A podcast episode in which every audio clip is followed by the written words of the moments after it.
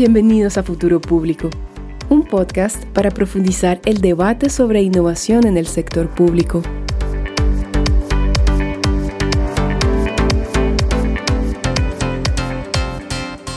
Hola, hola, bienvenidos a Futuro Público. Yo soy Alberto Wurst. Y yo soy José Díaz. ¿Qué tal? Y bienvenidos a un nuevo episodio de Futuro Público Podcast. ¿De qué tema vamos a hablar hoy día, José? Bueno, hoy día básicamente es la continuación del episodio anterior donde analizamos planes de gobierno. En este caso, analizando eh, los planes de Fuerza Popular y Perú Libre, que son los dos candidatos que han pasado a la segunda vuelta para las, elecciones en Perú. Eh, vamos a hablar sobre temas clave de innovación pública que están ausentes en eh, los planes de gobierno de estos partidos políticos. No se olviden que pueden escucharnos en Spotify o YouTube o en, todas las plataformas digitales. También nos encuentran en LinkedIn como Futuro Público y en Twitter me encuentran como arroba Mendoza. A mí me encuentran como arroba Alberto Burs, todo junto para ir empezando, yo creo que también deberíamos hacer un pequeño disclaimer, no disclaimer, pero me da culpa de no haber incluido a, al partido de Pedro Castillo en, la, en el análisis que hicimos la semana pasada, es, la semana antepasada, perdón, porque ahí creo que es una prueba de lo volátil que son las elecciones peruanas, ¿no? Porque ni siquiera figuraba entre los seis en la encuesta más este, reputada, que era la de Ipsos, ¿no?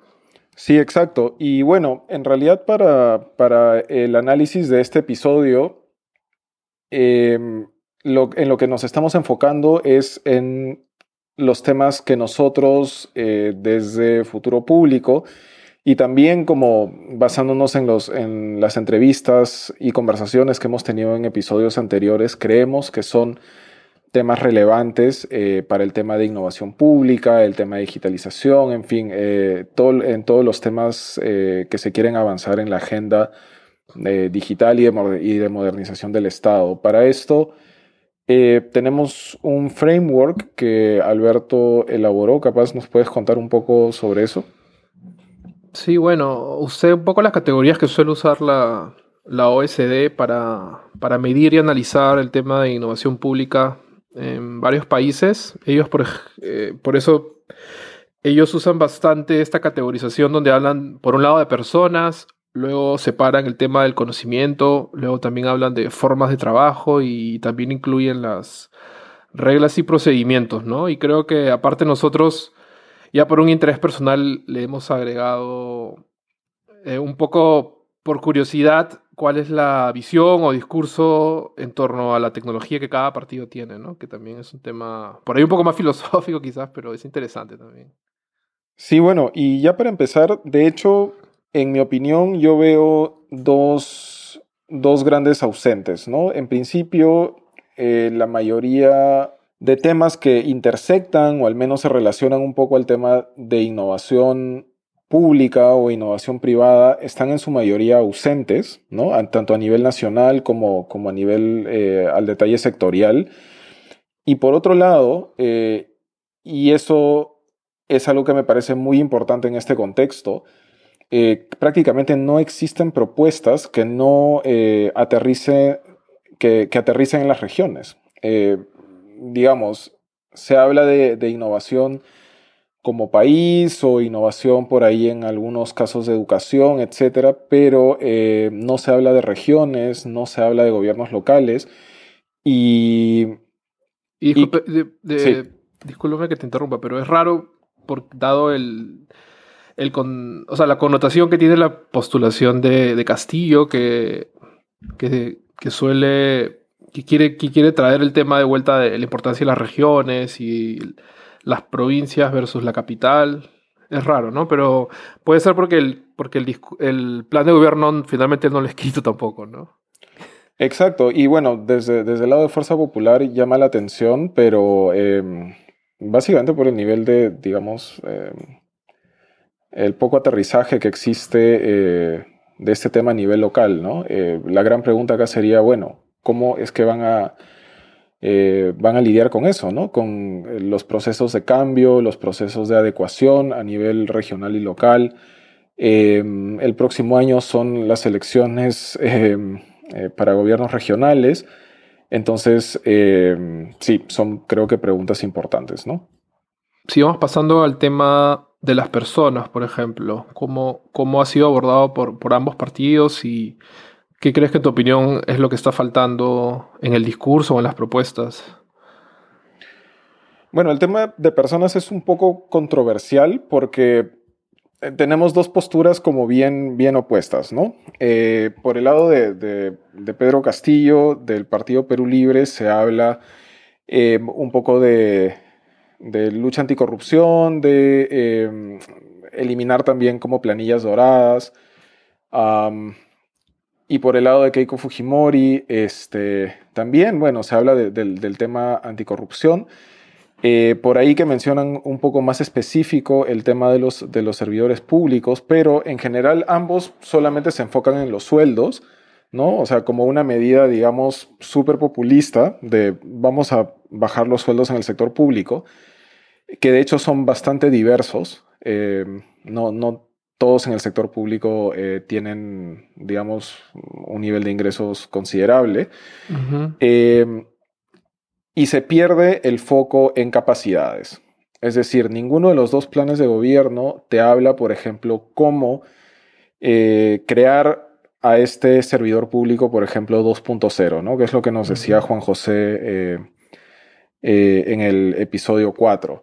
Y tampoco consideran las brechas entre las entidades públicas ni entre los distintos niveles. ¿no? Hay claras brechas de capacidades entre un gobierno local, entre un ministerio, entre ministerios, inclusive, este, e instituciones públicas. Entonces, eh, el gran ausente, diría yo, en este aspecto es el cómo van a generar em, a un mejor servidor público que se enfrente a la corrupción, que se enfrente eh, a los retos eh, de innovación, que tenga una mentalidad mucho más ágil y que por lo tanto pueda traer eh, o llevar a cabo ¿no? Estas, estos cambios que al menos los planes quieren implementar.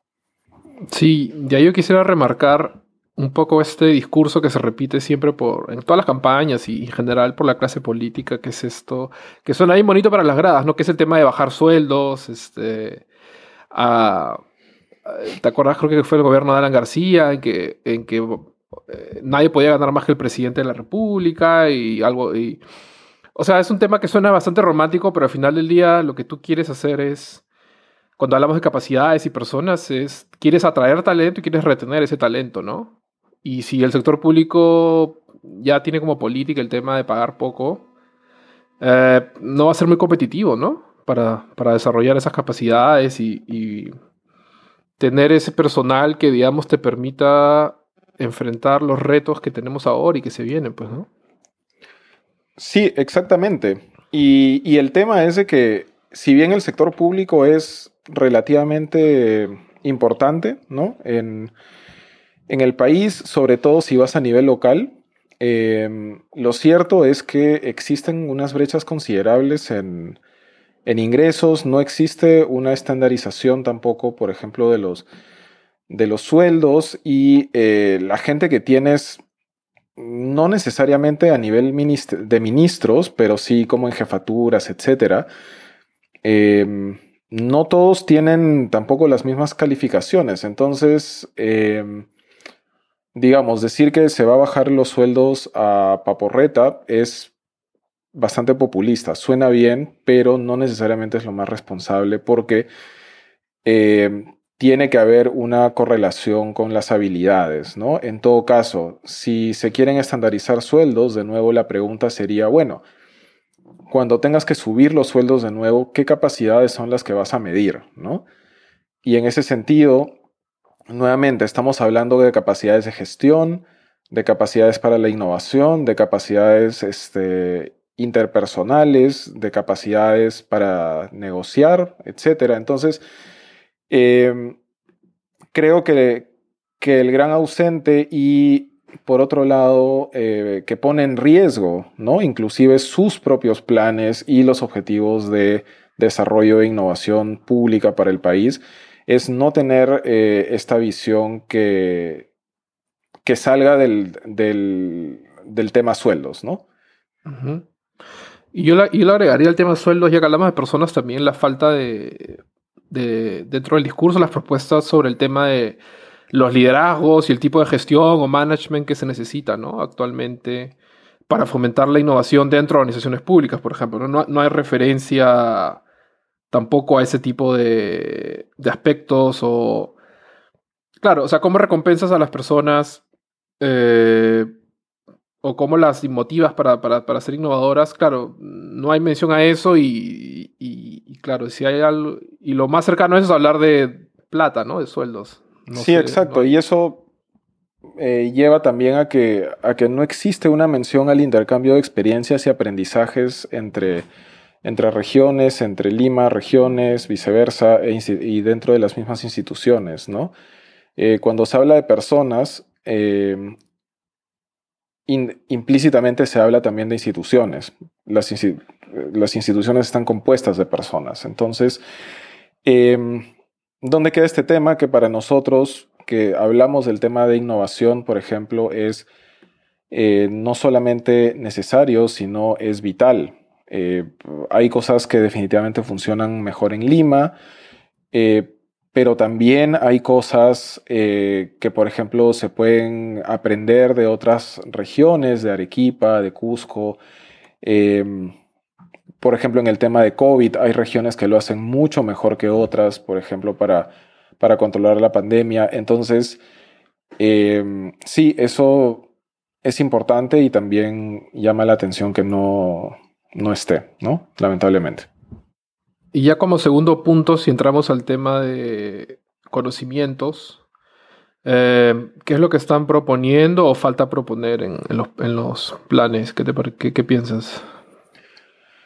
Bueno, acá, de acuerdo a nuestro análisis, lo que vemos es que em, Fuerza Popular sí tiene algunos eh, aspectos desarrollados.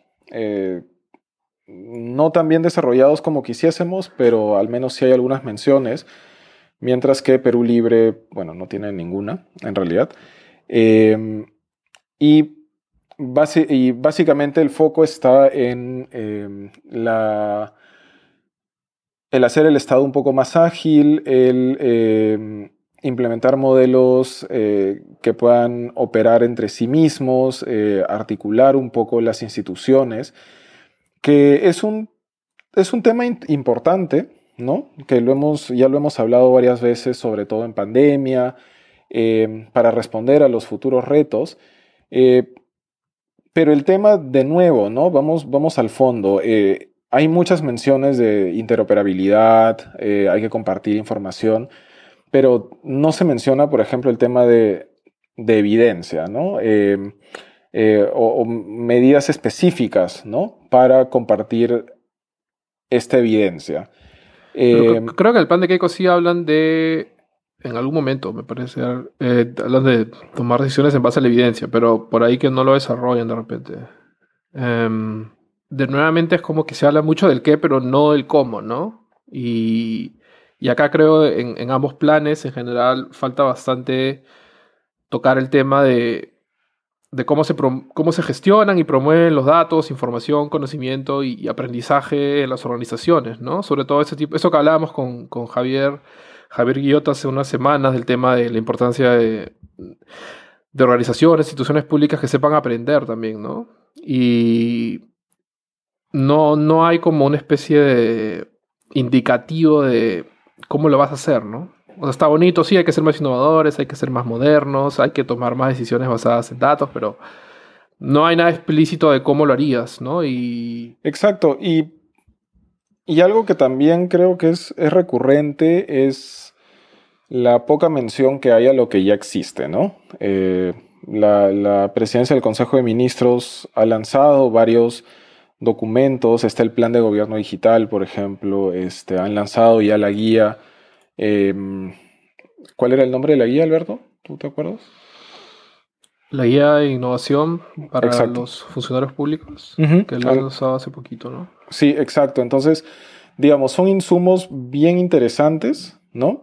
Que, em, que creo que complementarían perfecto, por ejemplo, el tema eh, de conocimiento, pero que no está incluido, no sé si por un tema de, digamos, de tiempo, que estos planes fueron hechos con mucha anticipación, o, este, o simplemente es el no reconocer que hay cosas que están bien hechas, ¿no? Sí, o sea, el tema de conocimiento también es, o sea, es generarlo, pero a la vez también es importante el tema este, esto de compartirlo, ¿no? Y ahí creo que vamos entrando poco a poco a, a este otro aspecto que es las formas de trabajo, que suelen promover espacios y métodos para, para equipos multidisciplinarios y que, y que estos rompan estos hilos clásicos que tiene la gestión pública y, y, se trabaje y se comparta trabajo y conocimiento entre distintas áreas y, entidades, ¿no? Por ejemplo, ¿no? ¿Qué, qué, qué hay sobre ese tema en, en, los, en los planes que has visto tú? Bueno, lo que nos dicen los planes nuevamente no es, no es mucho, ¿no? Eh, en el caso de Fuerza Popular, bueno, hablan de, articular como intervenciones eh, de programas sociales, em, reiniciar el proceso técnico de modernización de la administración pública, em, que hasta donde yo sé nunca paró. Em, implementar interoperabilidad, mejorar un poco la articulación y coordinación eh, sectorial nacional, etcétera. Em, y en el caso de, Perú Libre no mencionan nada, pero em, de nuevo, seguimos en un nivel en un nivel de discurso donde se repiten estos argumentos. Eso, esto no es nuevo, esto ya, ya se conoce desde hace como bastantes décadas inclusive. Em, y por otro lado, al menos yo veo de que de que estas propuestas son como muy reactivas, ¿no? Están, están o reactivas o que tratan de apagar incendios eh, que claramente reflejan un, un, limit, una limitada capacidad de planificar, ¿no? De mirar un poco también hacia el futuro.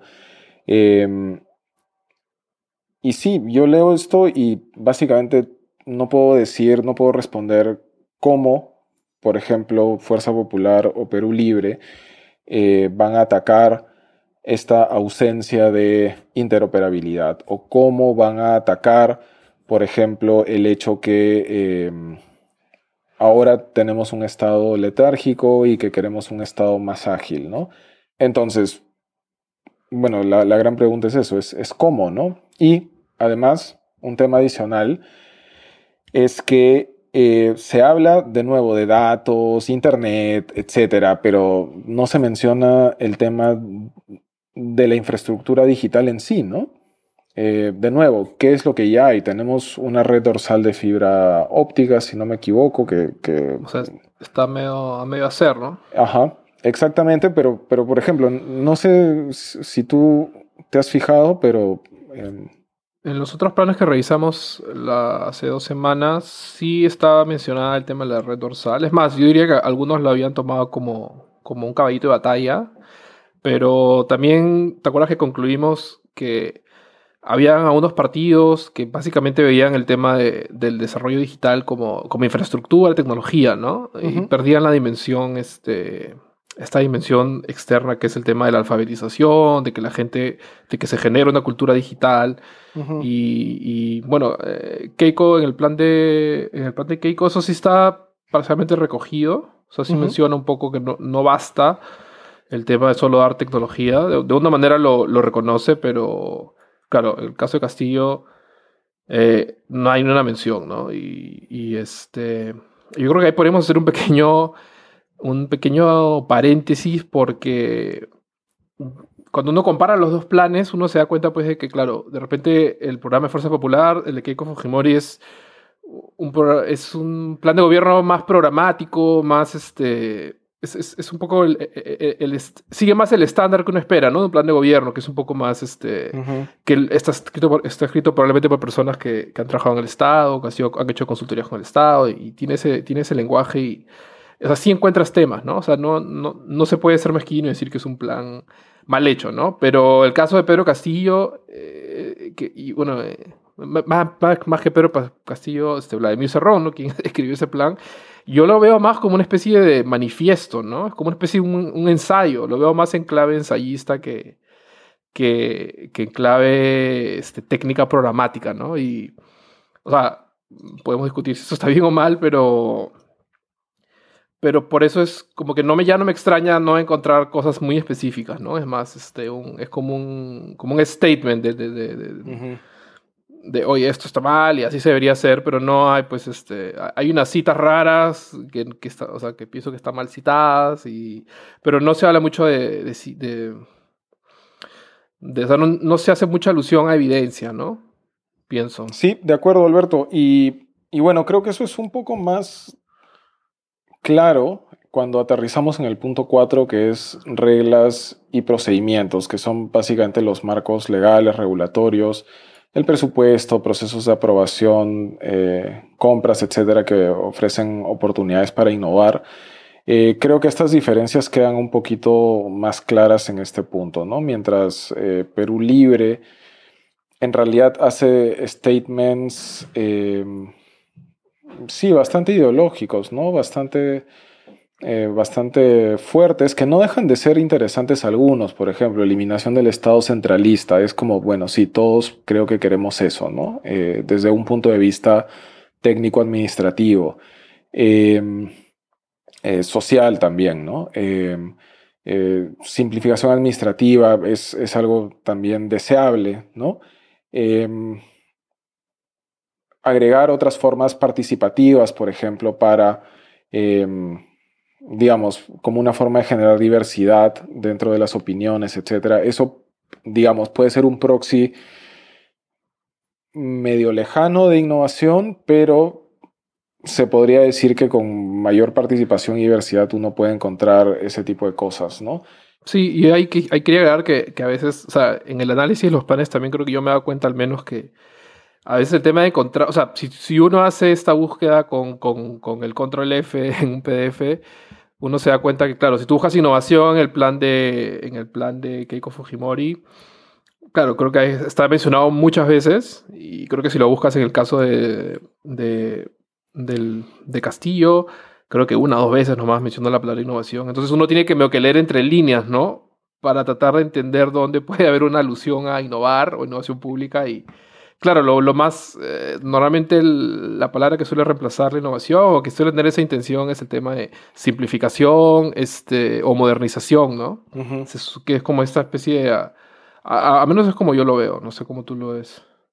No, tota, totalmente de acuerdo. Por eso decía eh, que, por ejemplo, en este punto específico, el caso de eh, Perú Libre tiene muchos statements que no necesariamente eh, aterrizan sobre lo técnico, pero que te dan una idea de em, hacia dónde se dirigiría, ¿no? Más o menos eh, estos esfuerzos, ¿no? Nosotros, de nuevo, lo estamos mirando desde el tema, desde el tema de innovación, entonces, digamos, podría ser que sí, sí hayan algunos, algunos temas relevantes, como, como ya lo dijimos. En el caso de Fuerza Popular, eh, la verdad que repiten el mismo rol que, lo, que hemos venido hablando este, en los últimos episodios y también hace, hace un par de minutos, ¿no? Eh, de nuevo, hablan de la interoperabilidad, hablan de eh, mejorar los marcos normativos para la aplicación de educación virtual, para simplificación administrativa. Eh, digamos, esto aterriza un poquito más ¿no? Estos, estos, digamos, grandes deseos o estas propuestas, pero, pero la verdad que me cuesta encontrar coherencia en este aterrizaje. O sea, definitivamente no es un aterrizaje programático, es un aterrizaje eh, reactivo, ¿no? Ahora se habla de educación virtual, es como ya, educación virtual no es nuevo, ¿no? Ahora con el tema de pandemia es mucho más urgente, pero no es nuevo. Em, pero no se habla, por ejemplo, sobre eh, qué va a suceder con las universidades, si va a haber, por ejemplo, cómo se va a fomentar el desarrollo científico innovador dentro de ellas. Em, ahí creo que Keiko en una parte de su plan habla, ya, ya, lo que me pareció acá, la verdad, que es este, que dice que quizás tiene un poco de, conexión con este programa que tuvimos hace varias semanas de, CTI, que ella, que ella decía que debería haber una especie de fondo, fondo para promover que, vengan científicos o peruanos expatriados a, regiones o a universidades y creen centros de, de, investigación o de alto rendimiento para producir este, investigación en temas de, no sé, patentes o temas de desarrollo regional, ¿no? O sea, eso sí, ahí sí no, ahí sí creo que no hay que ser mezquinos con, con, con eso porque eso sí me pareció, me llamó la atención, es más, porque me pareció, wow, eso está bien progre. Bueno, sí, sí, ok. Eh, ahí, ahí hago mi, mi mea culpa en todo caso, que, que se me pasó. Eh, pero sí, bueno, nuevamente creo que eh, hay una... O sea, mantienen el, el, las propuestas en un nivel bastante, bastante general, ¿no? de nuevo, no es, una, no es un nivel de articulación que yo esperaría para em, para el tema de eh, reglas y procedimientos que pueden tener algún link con el tema de innovación, el tema de, mejoras, digamos, en los servicios estatales, etcétera. ¿no? Creo que se requiere una mirada más profunda. Sí, yo creo que nuevamente es, este jueguito del qué y el cómo, ¿no? Y, o sea, nosotros somos una audiencia que nos encanta escuchar el cómo quizás, pero para lo que te gana una elección de repente te basta con el qué, ¿no? No sé. Entonces, no, no sé cuáles, cuáles son los incentivos para, para ponerse súper densos y específicos y poner, este, voy a, voy a invertir tanta plata en tanto tiempo y...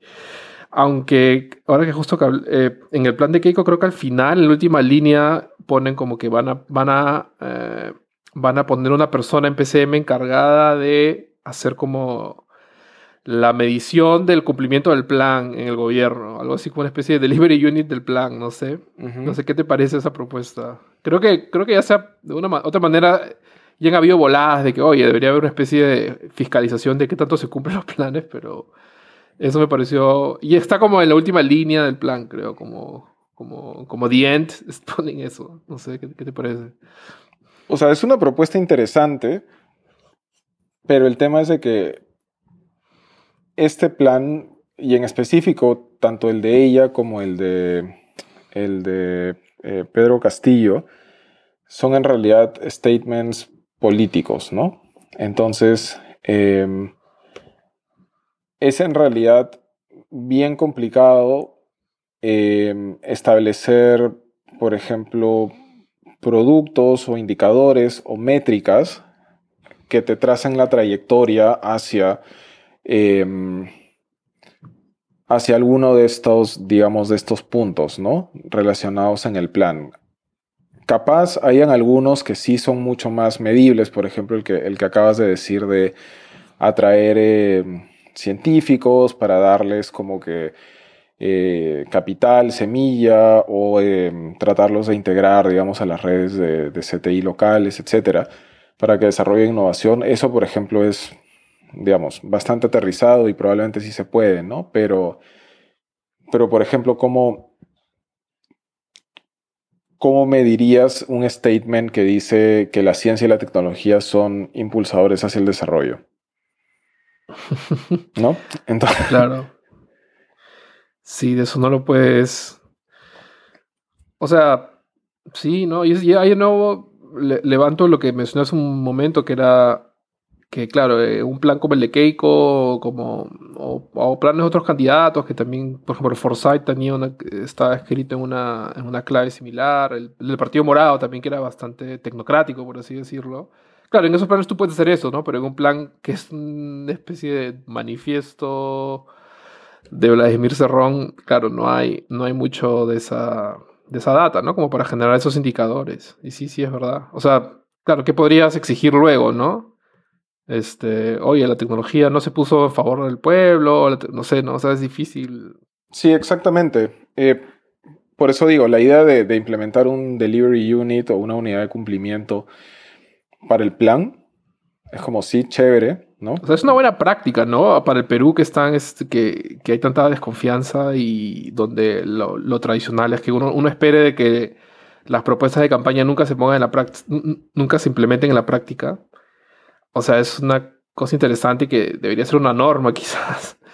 Pero del dicho al hecho, pues, ¿no? O sea, pero el tema es de que precisamente los, los planes de gobierno están redactados bajo, la forma de un discurso político más que un discurso político técnico, ¿no?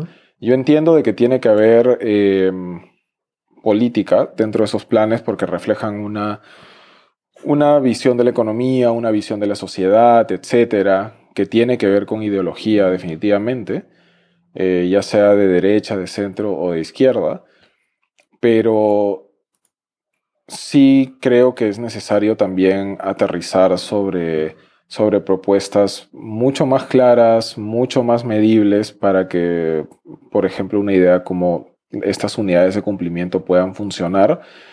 Eh, si no, es, es bien fácil hacer la trampa, pues, ¿no? Porque podemos tener un, un statement súper general y cuando llega el momento de ponerse a pensar, bueno, ¿cuáles son nuestros outcomes? ¿No? O cuál es la trayectoria que tenemos, que queremos llegar, eh, que queremos alcanzar, perdón, de aquí a dos años, a tres años, al final del gobierno en cinco años, eh, podemos poner metas bajísimas, ¿no? Eh, podemos decir, bueno, no sé, queremos para este objetivo que es súper general, vamos a poner una meta numérica X, que en verdad es muy bajo, pero que se puede cumplir bien rápido y que tú puedes decir, bueno, sí, el gobierno ha cumplido con el 100% de las metas que son cero ambiciosas, ¿no? Sí, pero justo yo eh, quería también levantar el tema de este calaje, de estas grandes visiones, estos discursos políticos, porque una parte del análisis también era tratar de entender el discurso del tema tecnológico, cómo, cada partido entiende, comprende, ve, ve, la tecnología y el rol que debe jugar. Y, o sea, ¿para qué el plan de Castillo? O sea, para mí es como una especie de...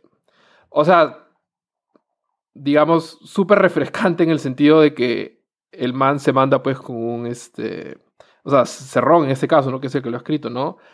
Tiene frases como, por ejemplo, eh, él habla que la dependencia tecnológica digital de Estados Unidos, dependemos de un modelo tecnológico impuesto, eh, y también habla de que el dominio planetario estará en dependencia de quien sea capaz de desarrollar la mejor inteligencia artificial, razón por la cual nuestros jóvenes talentosos son víctimas del robo cerebral, pues el desarrollo de estas ciencias en nuestro, en nuestro país es parametrado. O sea, no entendí la mitad de lo que quiso decir, pero Claro, critica este modelo tecnológico de Estados Unidos, no sé si se refiere a Facebook, Amazon, como de Big Four, pero claro, me parece interesante que él habla de esta supremacía en inteligencia artificial y, no habla nada del modelo chino, ¿no? Que es, este, que es bastante criticado, o sea, que él creo que defiende bastante y, y también tiene cosas bastante criticables, ¿no? Que es este modelo chino, pues es totalmente invasivo y básicamente se usa para oprimir la disidencia política, ¿no? O sea, esa es la manera como ellos usan la tecnología, la, inteligencia artificial, y claro, ellos no tienen límites de, privacidad y, pueden alimentar sus algoritmos pues con datos de ciudadanos sin, ninguna, sin ningún límite, ¿no? Y parece que con eso no hubiera mucho problema, ¿no? Sí, sí, totalmente de acuerdo. Eh, y por otro lado, o sea, creo que también escapa un poco de la realidad, ¿no? realmente Perú todavía no estamos en, una etapa donde el gobierno eh, ha implementado sistemas de inteligencia artificial o de eh, data streaming, etcétera, que, digamos, te pueden permitir algo así, ¿no? Em, Pero igual me parece interesante que, o sea, que tiene esta comprensión ambigua de, de, la, de la tecnología como una especie de herramienta opresora del capitalismo y neoliberalismo pero también es, tiene este potencial liberador de que, de que si es que es puesta al servicio de los intereses del pueblo, ¿no? Entonces tiene, o sea, después eso también me parecía bacán. que en ese sentido en ese sentido podría ser interesante, ¿no? Em, digamos, mirándole el lado amable, como dice Chespirito, este, eh, Básicamente el hablar de un poquito independencia tecnológica, etcétera, es, digamos, retomar probablemente eh, ciertas industrias o invertir en ciertas, ciertas áreas que eh, pueden potencialmente generar bastante valor país y que no se hacen simplemente porque se producen más barato en otro lado, ¿no? Pero eh, si se alcanzan, si se invierte lo suficiente y se generan, eh, eh, costos bajos y ventajas competitivas, eh, probablemente, ¿no? El tema de nuevo está en, claro, cómo pasas de ese statement a lo que ahorita estamos hablando, ¿no?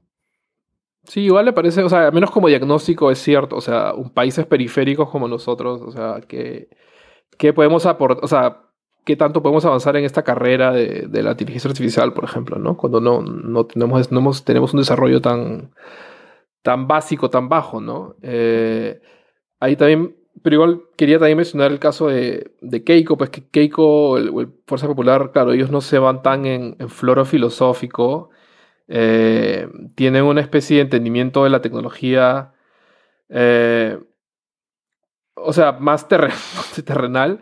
Eh, por ejemplo, en una parte del plan ellos indican que hablan de gobierno virtual, por ejemplo. No, no, no, dicen gobierno, o sea, no usan gobierno electrónico, gobierno digital, hablan de gobierno virtual. Em, no sé si debido al tema de la virtualidad de, del, las, del Zoom, esas cosas, pero bueno.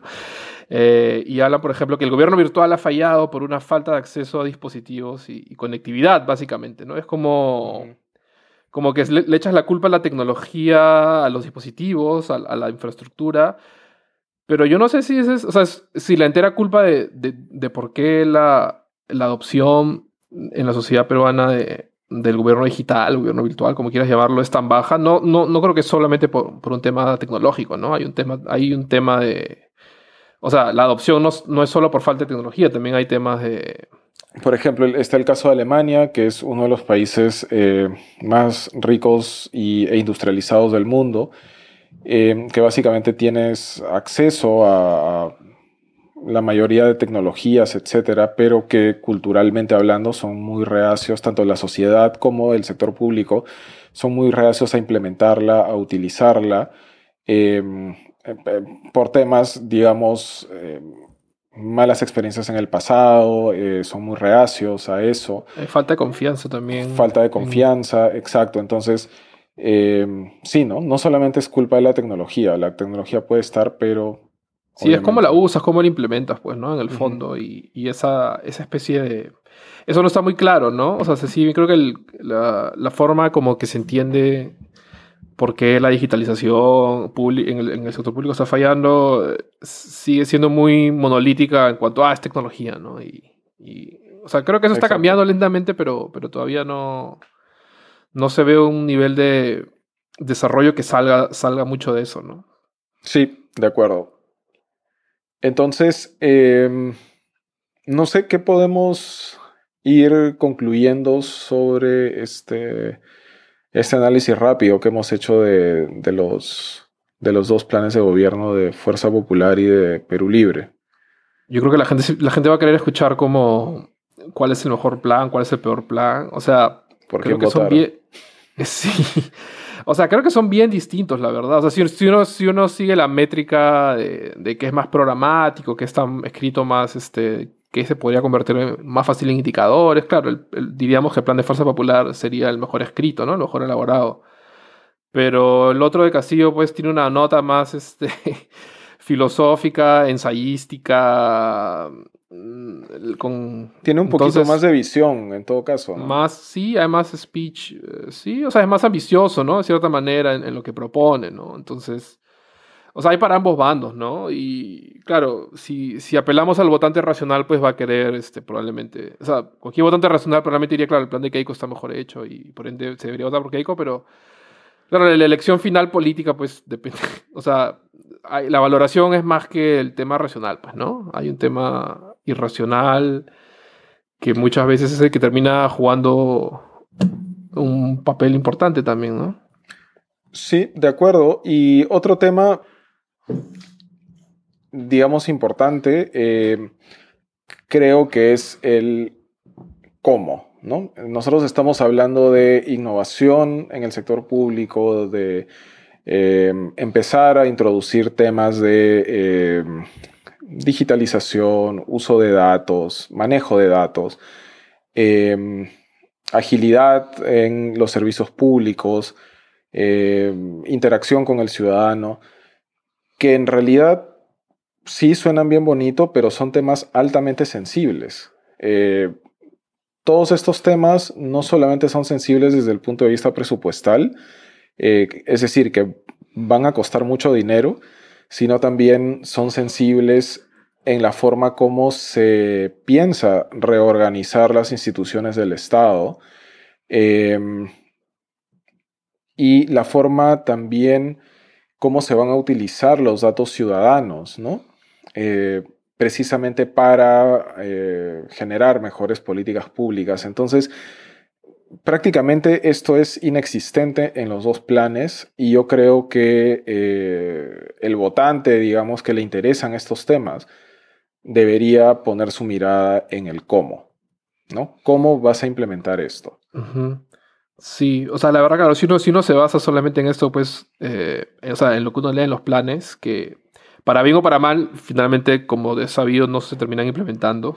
es, eh, claro, uno, uno auguraría unos cinco años oscuros para la innovación pública en el país, digamos, ¿no? Porque no, no lo es este, bien desarrollado, más que en generalidad, es un desarrollo mínimo, pero habrá que ver, pues, ¿no? Este el tema cada vez es más, cobra más relevancia, eh, no solo a nivel Perú, a nivel internacional, y los organismos internacionales, como la OECD, por ejemplo, el BID, no sé, terminan presionando al gobierno para que vaya adoptando nuevas políticas. Y ojalá, o sea, ese tipo de organismos supongo que tiene un rol importante que, jugar en los años venideros, porque la brújula eh, en cuanto a, a, este liderazgo político que se nos viene, pues está bastante, no sé, descalibrada o no sé, finalmente si van a, van a continuar lo bueno o van a tirar todo lo avanzado al tacho, ¿no? Que ojalá no sea así. Exacto, yo creo que eso es el tercer punto ya para cerrar, ¿no? Que em, tampoco ninguno de los planes menciona cómo va a construir sobre lo que ya se ha avanzado. O sea, en realidad, con la, con la Secretaría de Gestión Pública, em, la Secretaría de Gobierno Digital, eh, los ministerios en sí mismos, eh, con sus distintos laboratorios, eh, políticas de innovación, etc., hay una gran experiencia que ya tiene algunas décadas, ¿no? Tratando de precisamente abordar estos temas de mejorar la atención ciudadana, agilidad, etc. Bueno, más que décadas, o sea, yo creo que diría que los últimos cinco años, digamos, desde, desde el. Ha estado más fuerte desde la entrada del gobierno de PPK con, el ex primer ministro, con el ex premier Zavala, se metió una especie de rush al tema. Yo pienso que, se ha avanzado, o sea, por ahí que los resultados, eh, o la percepción de la gente, no, este, que de repente no se ha avanzado mucho, pero en realidad, si uno ve, sí se han hecho cosas. Y a nivel PCM, por ejemplo, se han hecho bastantes cosas y y claro, ¿no? O sea, se va a reconocer ese avance, se va a querer reescribir, este, eso es un tema, pues, ¿no? Como tú mencionas, que preocupa un poco, ¿no? Sí, exacto, eh, porque de nuevo, de eso también va a depender el punto anterior, el cómo, ¿no? Em, si se construye sobre eso, bueno, ¿cómo? Si vamos a reescribir la historia, bueno, ¿cómo lo vamos a hacer? Entonces, em, sí, yo creo que cerraríamos ya con estos, estos tres puntos, solamente, em, sí, invocando a una votación consciente, em, como siempre, y eh, eh, bueno, esperamos de que, de que estos temas se mantengan relevantes. Sí, ¿no? Que, ojalá que, o sea, bueno, este episodio lo estamos sacando con varias semanas de anticipación a la segunda vuelta, así que, o sea, que al menos no sé, ¿no? ojalá que el tema cobre un poco de relevancia y, se discuta, o no sé si ya es mucho pedir que en un, debate entre los dos candidatos este, de repente sea un, un acápite o, una parte en algún segmento del debate, no sé, sería interesante, pero, pero yo creo que a la gente que está metida en el tema en Perú habría que ver, tratar de mover el tema un poco más, ¿no? Exigir, ¿no? Exigir es que, los políticos se, se ocupen del tema, no se preocupen. Sí, de acuerdo. Em, sí, ya con eso vamos cerrando. Em, nos pueden escuchar, no se olviden siempre en Spotify, YouTube eh, y en las demás plataformas digitales. También nos encuentran como Futuro Público en LinkedIn y eh, me encuentran en Twitter como arroba Mendoza. A mí me encuentran como arroba Alberto Burs, todo junto. Bueno, como siempre, estamos eh, abiertos y eh, felices de poder recibir sus comentarios, inputs, feedback respecto al episodio o episodios anteriores. También si tienen alguna idea de, episodio, de, temas que podemos tratar en los siguientes episodios, ¿sí? escríbanos, contáctenos. y nada, los esperamos en el siguiente episodio. Así es, un fuerte abrazo para todos. Chao, cuídense. Gracias, chao.